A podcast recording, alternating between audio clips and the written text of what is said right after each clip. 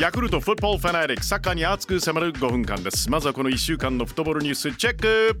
J リーグ来月1日から予定していた試合会場の観客数の制限緩和を見送ることを決定。J リーグは今月10日以降5000人を上限に観客を入れて試合を行ってきました。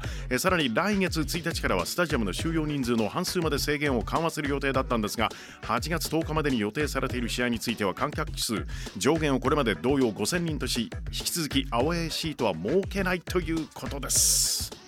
開幕延期されていたなでしこリーグ18日当初の予定よりおよそ4ヶ月遅れで開幕です、えー、開幕節で6連覇を目指す日テレ東京ヴェルディベレーザ野島セラ神奈川相模原に1対0で勝利。いいスタート切ってますね。スペイン2部の最終節は20日に開催されました。すでにラ・リーが昇格を決めていた岡崎慎司選手所属のウエスカが2部優勝を飾りました。素晴らしい。スペインの新聞によりますと岡崎選手契約延長へということでぜひトップのラ・リーガで岡崎慎司慎司岡崎見たい！また香川真司所属のサラゴサも2対1でポン・フェラディーナを破りました。2部の3位確定。昇格プレーオフなんですよね。チャンスあるぞ。一方柴崎岳選手所属のデボルティボですが対戦相手にコロナウイルスの感染者が出て最終戦延期。他の試合の結果によりえー、3部降格決定。フランスサッカー専門誌のフランスフットボールはサッカーの最優秀選手を表彰するバロンドールを今年は授与しないと発表です。新型コロナウイルスの影響により選出それぞれの条件が公平でないことなどが理由。確かにね。試合数全然違いますものね、えー、フランスなどでは途中シーズンで終了ですしね。プレーできなかった選手も多かったのでということでしょう。中止となるのはバロンドール。1956年に創設されて以来初めてのことです。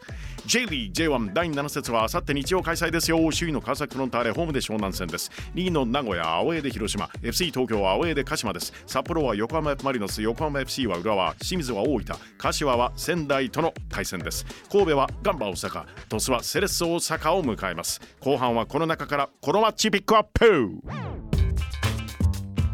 J リー J1 第7節。ヴィッセル神戸対ガンバ大阪。神戸はこれまで2勝1敗3引き分け。勝ち点9で9位ですね。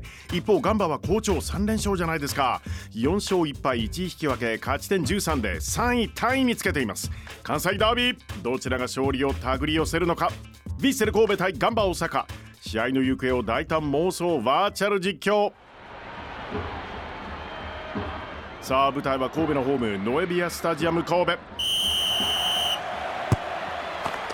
神戸は最終ライン渡辺がボールを持つ、えー、インスタグラム拝見するとミッキーのワッフルメーカーでおやつ作ってます。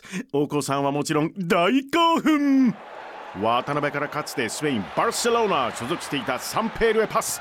サンペールおっとすかさずサイドの西へ送る。音楽好きとして知られる西選手。相当詳しいんですよね。先日ジャズピアニストトミー・フラナガンのレコードをジャケ買いしたそうです。ジャズの巨人マイルス・デイビスともプレーしたトミー。西のアイコンタクトの先はヴィッセルの巨人。アンドレス・イニエスタ。前節22日のセレッソ戦は J リーグデビューから2年となる節目の試合でした。結果はうんスコアレスドロー。今日は勝つぞイニエスタからフォワード古橋にパス。古橋ワンツーで戻す。イニエスタ決めるか？シュート！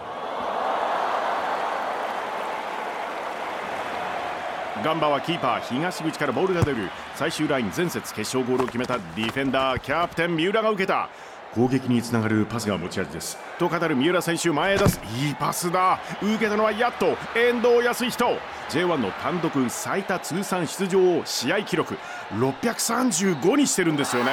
その記録更新中のやっと選手。今シーズンの開幕戦の後こう語っています。脳はまだまだ進化できる。かっこいい。まさに頭脳的なプレーやっと素晴らしいパス。そこにいるのは宇佐美隆。YouTube チャンネルを開設ご自身のお部屋を大公開。えギターがありますね。え？これドラゴンアッシュのサイン入り？すごい。何でもライブ会場にギターを担いでいって終演後にサインしてもらったとか。宇佐美すごいポジショニングだ。決めるかシュート！